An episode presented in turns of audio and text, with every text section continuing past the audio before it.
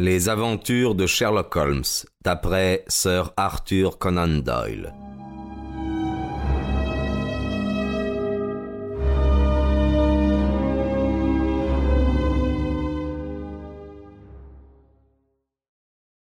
Flowerburg Street était une rue bordée de belles maisons, dans un quartier qui s'étend entre Notting Hill et Kensington.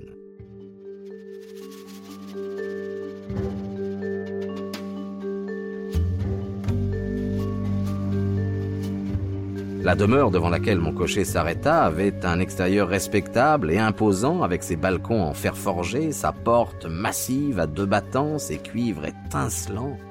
Décor complété harmonieusement par le maître d'hôtel qui émanait d'une lampe électrique placée derrière lui. Oui, Mr. Calverton est ici. Le docteur Watson, très bien, monsieur, je vais présenter votre carte. Mon titre, aussi modeste que mon nom, ne semblèrent pas impressionner Mr. Culverton Smith. À travers la porte à demi ouverte, j'entendis une voix de faussée, pétulante, agressive. Et qui est cette personne Comme veut-elle? Mon Dieu Staples, combien de fois ne vous ai-je pas dit que je ne voulais pas être dérangé pendant mes heures d'études? Un flux discret de paroles apaisantes jaillit de la bouche du maître d'hôtel. Eh bien, je ne le verrai pas, Staple. Je ne peux pas supporter que mon travail soit haché de la sorte. Je ne suis pas à la maison. Dites-lui. Dites-lui de, de revenir un matin s'il désire réellement me voir. De nouveau le murmure pacifiant. Non, non, non, non. Transmettez-lui ce message, qu'il vienne un matin ou qu'il s'en aille au diable. Je ne veux pas être dérangé. Je pensais à Holmes gisant sur son lit de malade et comptant peut-être les minutes qui le séparaient du moment où le secours arriverait. Ce n'était pas l'heure des politesses. Sa vie dépendait de ma promptitude. Avant que le maître d'hôtel entre deux courbettes eût pu me communiquer son message, je l'avais écarté et j'étais entré dans la pièce.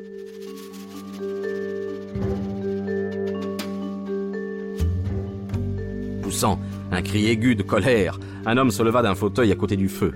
Je vis un grand visage jaune, à la peau grasse et rude, nanti d'un lourd double menton et deux yeux gris maussades, menaçants, qui étincelaient sous des sourcils broussailleux couleur de sable.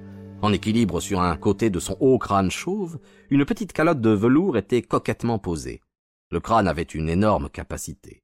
Pourtant, quand mon regard descendit, je m'aperçus avec stupéfaction que l'homme était petit, frêle, que ses épaules et son dos étaient tordus comme quelqu'un qui aurait été rachitique dans sa jeunesse.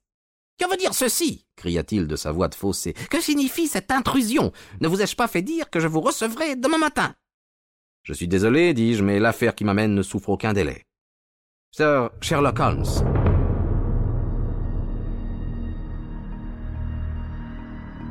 Le nom de mon ami produisit un effet extraordinaire sur le petit homme. Toute trace de colère disparut de son visage. Sa physionomie devint tendue, en alerte.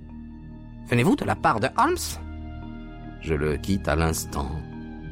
Comment va-t-il? Il est dans un état désespéré. Voilà pourquoi je suis venu. L'homme m'indiqua une chaise et fit demi-tour pour se rasseoir. La glace qui se trouvait au-dessus de la cheminée me réfléchit sa figure. J'aurais juré qu'elle s'était éclairée d'un sourire méchant, abominable. Pourtant, j'ai cru qu'il s'agissait d'une sorte de contraction nerveuse car lorsqu'il se retourna dans ma direction, ses traits étaient parfaitement impassibles. Je regrette cette nouvelle, dit-il. Je ne connais Mr. Holmes qu'à travers quelques affaires que nous avons eu à traiter ensemble, mais j'éprouve beaucoup de respect pour ses talents et pour son caractère. C'est un amateur du crime, comme j'en suis un de la maladie. Voilà mes prisons, ajouta-t-il en me montrant une rangée de flacons et de fioles sur une table latérale. Parmi ces sculptures de gélatine, quelques-uns des plus grands criminels du monde sont en train de purger leur peine. C'est en raison de vos connaissances spéciales que Mr. Holmes souhaitait vous voir. Il professe une très haute opinion de vous et, et il a pensé que vous étiez le seul homme au monde à pouvoir le secourir. Le petit homme sursauta, et la calotte chut sur le tapis. Pourquoi? demanda-t-il. Pourquoi, Mr. Holmes? Pense-t-il que je, je, pourrais le secourir? Parce que vous êtes compétent dans les maladies orientales. Mais d'où vient qu'il croit que sa maladie est orientale? Parce qu'au cours d'une enquête professionnelle, il a travaillé avec des marins chinois sur les docks. Mr. Culverton Smith sourit avec satisfaction et ramassa sa calotte. Oh, voilà pourquoi. J'espère que le mal n'est pas si mal que vous le supposez. Depuis combien de temps est-il malade? Trois jours. Délire-t-il? De temps en temps, oui. Tut. Cela paraît sérieux. Il serait inhumain de ne pas répondre à son appel. Je répugne à être dérangé dans mon travail, docteur Watson, mais, mais à cette affaire, est exceptionnel. Je vous accompagne tout de suite.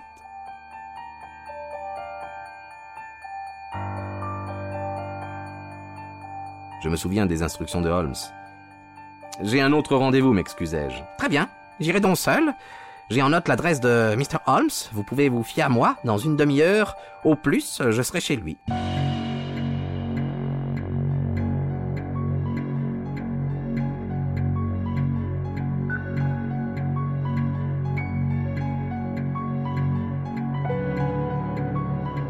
C'est d'un cœur lourd que je pénétrai dans la chambre de Holmes. Le pis était peut-être survenu en mon absence. Je fus grandement soulagé, en constatant les progrès qu'au contraire, il avait accomplis.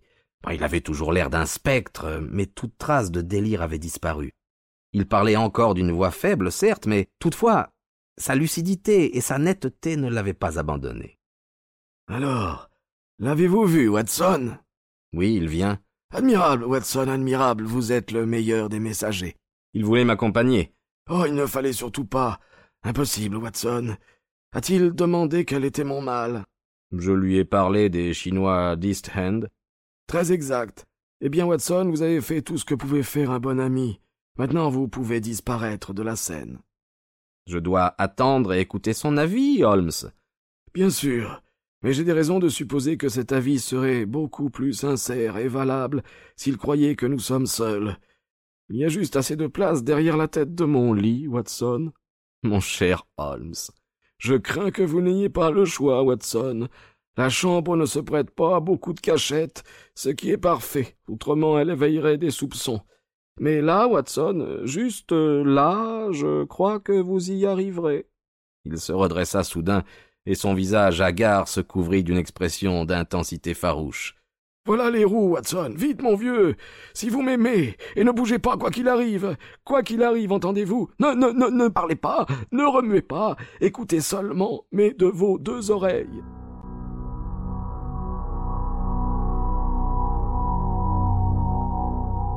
En un instant, son subit accès de force disparut, et son langage de commandement fit place au murmure incompréhensible d'un homme en proie au délire.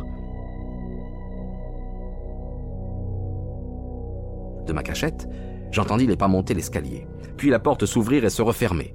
Alors, à ma surprise, s'établit un long silence, seulement interrompu par les râles et la respiration lourde du malade. Je m'imaginais que notre visiteur se tenait debout près du lit et examinait Holmes. Enfin, ce silence pesant cessa. Holmes s'écria-t-il. Holmes Sa voix ressemblait à celle de quelqu'un qui aurait voulu réveiller un dormeur. Vous ne pouvez pas m'entendre, Holmes Il y eut une sorte de froissement d'étoffe, comme s'il avait rudement secoué le malade par les épaules. Est-ce vous, Mr. Smith? chuchota Holmes. J'osais à peine espérer que vous viendriez. L'autre se mit à rire. Je ne l'aurais pas cru non plus. Et pourtant, voyez-vous, je suis ici. Les charbons ardents, Holmes, les charbons ardents. C'est très bien de votre part, très noble, J'apprécie vos connaissances particulières. Notre visiteur ricana. Vous les appréciez, vous êtes heureusement le seul homme de Londres à les apprécier. Savez-vous quel est votre mal? Le même, répondit Holmes. Ah, vous reconnaissez les symptômes? Je ne les reconnais que trop bien. Eh bien, cela ne m'étonnerait pas, Holmes. Je ne serais pas surpris si c'étaient les mêmes. Dans ce cas, les perspectives ne seraient pas drôles pour vous. Le pauvre Victor est mort le quatrième jour. Il était jeune, fort, vaillant. Comme vous l'avez dit, c'était assez surprenant qu'il eût contracté au cœur de Londres un mal asiatique assez rare, mal que j'avais de surcroît spécialement étudié. Singulière coïncidence, Holmes. Très habile de votre part de l'avoir remarqué, mais peu charitable d'avoir suggéré que c'était la cause et l'effet.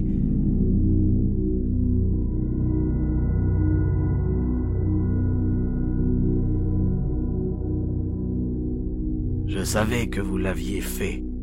Ah, vous le saviez vraiment Eh bien, vous ne pouviez pas le prouver, en tout cas.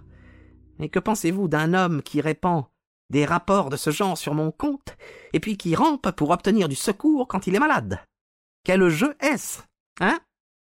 J'entendis la respiration haletante du malade. Donnez-moi à boire, murmura-t-il. Vous êtes près de la fin, mon ami. Je ne veux pas que vous quittiez ce monde sans que nous ayons ensemble une petite conversation. Voilà pourquoi je vous donne de l'eau. Là Ne la renversez pas. Bien. Pouvez-vous comprendre ce que je dis? Holmes grogna. Faites ce que vous pouvez pour moi, halta-t-il. Laissez le passé dans le passé. J'oublierai ce que j'ai dit. Je vous le jure. Guérissez-moi seulement et je l'oublierai. Oubliez quoi? Les circonstances de la mort de Victor Savage. Vous venez d'admettre que vous l'avez tué. Je l'oublierai. Hum, Vous pouvez l'oublier ou vous en souvenir, comme vous voudrez. Je ne vous vois pas dans le box des témoins. Je vous vois plutôt dans une boîte d'une forme différente, mon bon Holmes. Oui, oui, oui, oui, oui, oui, je vous assure. Il ne m'importe guère que vous sachiez comment est mort mon neveu. Ce n'est pas de lui que nous parlons, c'est de vous. Oui.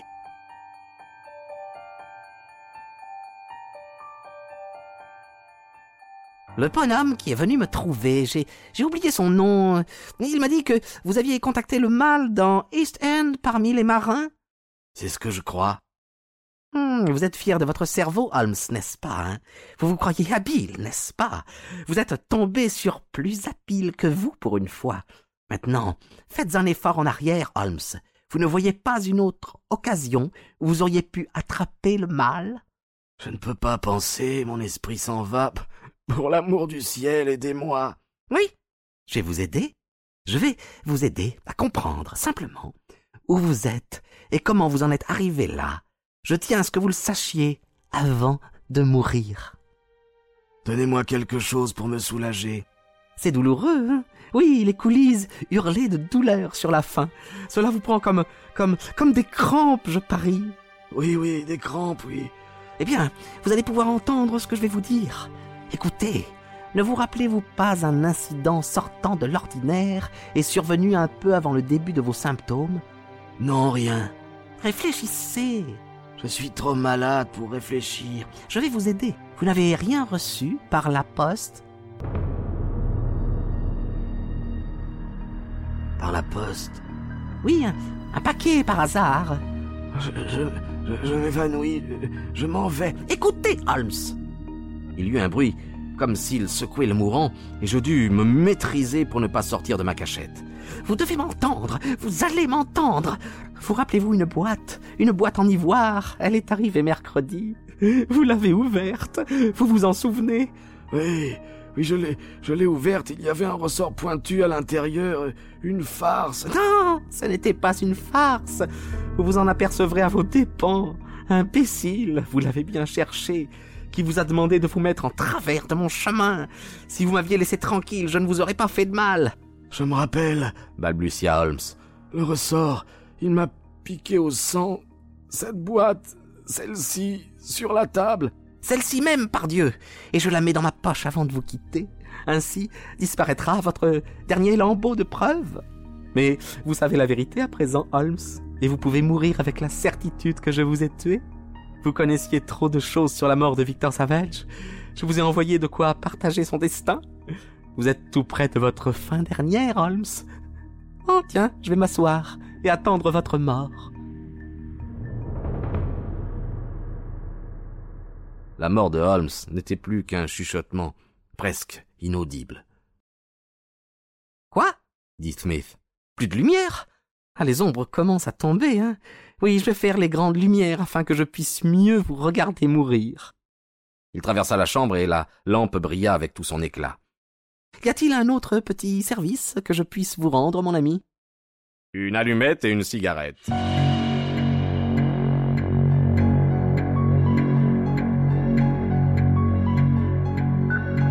La joie et la stupéfaction manquèrent de me faire bondir hors de ma cachette. Il parlait avec son timbre normal, un peu faible peut-être, mais je connaissais bien la voix.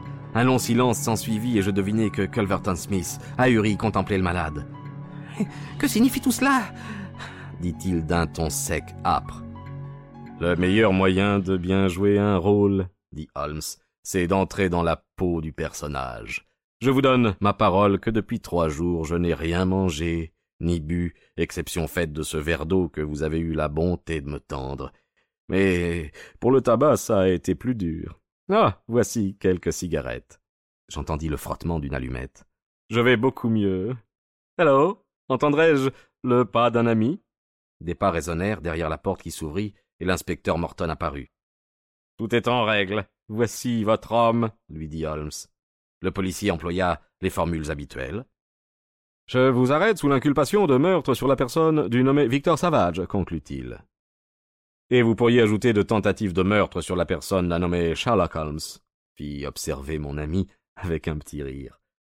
Pour épargner un souci à un malade inspecteur, Mr. Culverton Smith a eu la bonté de donner notre signal en ouvrant davantage lui-même le gaz. D'autre part, le prisonnier a dans la poche droite de son manteau une petite boîte qu'il vaudrait mieux lui retirer. Merci. À, votre place, je la manipulerai avec précaution. Posez-la ici. Elle sera utile au procès. Une légère bousculade s'ensuivit et se termina par un bruit de ferraille et, un cri de douleur. Vous ne réussirez qu'à vous faire du mal, dit l'inspecteur. Restez tranquille, voulez-vous? J'entendis le cliquetis des menottes qui se refermaient. Un joli piège cria la voix de Fossé. Il vous amènera dans le box, monsieur Holmes, mais pas moi.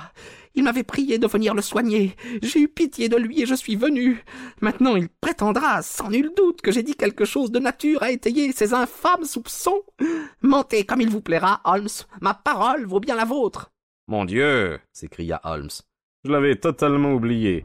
Mon cher Watson, je vous dois un millier d'excuses quand je pense que je vous ai négligé. Je n'ai pas besoin de vous présenter à Mr. Culverton Smith, puisque je crois que vous êtes déjà rencontrés au début de la soirée. Avez-vous le fiacre en bas? Je vous suivrai quand je serai habillé, car je vous serai peut-être de quelque utilité au commissariat. Pendant que Holmes avalait un verre de vin et quelques biscuits tout en s'habillant, il me dit Jamais je n'en eus davantage besoin. Vous savez, je n'ai pas d'habitude très régulière pour mes repas et le jeûne m'a moins affecté que beaucoup d'autres personnes. Mais il était indispensable que je puisse convaincre madame Hudson de la réalité de ma condition, puisqu'elle devait vous en informer, et vous en informer Smith à votre tour. Vous ne m'en voulez pas, Watson. Comprenez que parmi tous vos talents, mon secret, vous n'auriez jamais été capable de persuader Smith de la nécessité urgente de sa présence qui était au centre de mon plan. Connaissance à nature vindicative, je savais parfaitement qu'il viendrait contempler son chef-d'œuvre. Mais votre aspect physique, Holmes, votre visage de spectre. Trois journées de jeûne total n'arrangent jamais une beauté, Watson. Pour le reste, il n'y a rien qu'une éponge ne puisse faire disparaître. Avec de la vaseline sur le front, de la belladone dans les yeux, du rouge sur les pommettes et des croûtes de cire autour des lèvres, on peut toujours produire un effet satisfaisant. Le maquillage est un sujet sur lequel j'ai eu souvent envie d'écrire une petite monographie. Quelques propos sur des demi-couronnes, des huîtres ou n'importe quoi de bizarre produisant un plaisant effet de délire. Mais pourquoi ne vouliez-vous pas que je vous approche, puisqu'il n'y avait nul danger de contagion? Vous le demandez, mon cher Watson. Croyez-vous que j'estime si peu vos talents de médecin? Pouvais-je imaginer que votre jugement astucieux se méprendrait sur le cas d'un mourant qui, bien que faible, ne présentait ni accélération du pouls ni hausse de température? À quatre mètres, j'avais une chance de vous tromper. Si j'échouais à vous persuader de mon mal, qui serait allé chercher mon Smith et me l'offrir à discrétion? Non, Watson, ne touchez pas à cette boîte. Si vous la regardez de côté, vous pouvez voir d'où le ressort pointu se détend comme la langue d'une vipère. J'affirme que c'est par un procédé analogue que le pauvre Savage, qui s'interposait entre ce monstre et un héritage, a été tué. Mon courrier est toutefois, comme vous le savez, et je suis toujours sur mes gardes quand je reçois des paquets. Je compris aussitôt qu'en lui faisant croire qu'il avait réussi, je pourrais lui arracher une confession par surprise. Je me suis donc déguisé comme un véritable artiste. Merci, Watson, il faut que vous m'aidiez à mettre mon manteau. Quand nous aurons terminé au commissariat de police, je crois qu'un petit repas chez Simpson ne serait pas déplacé.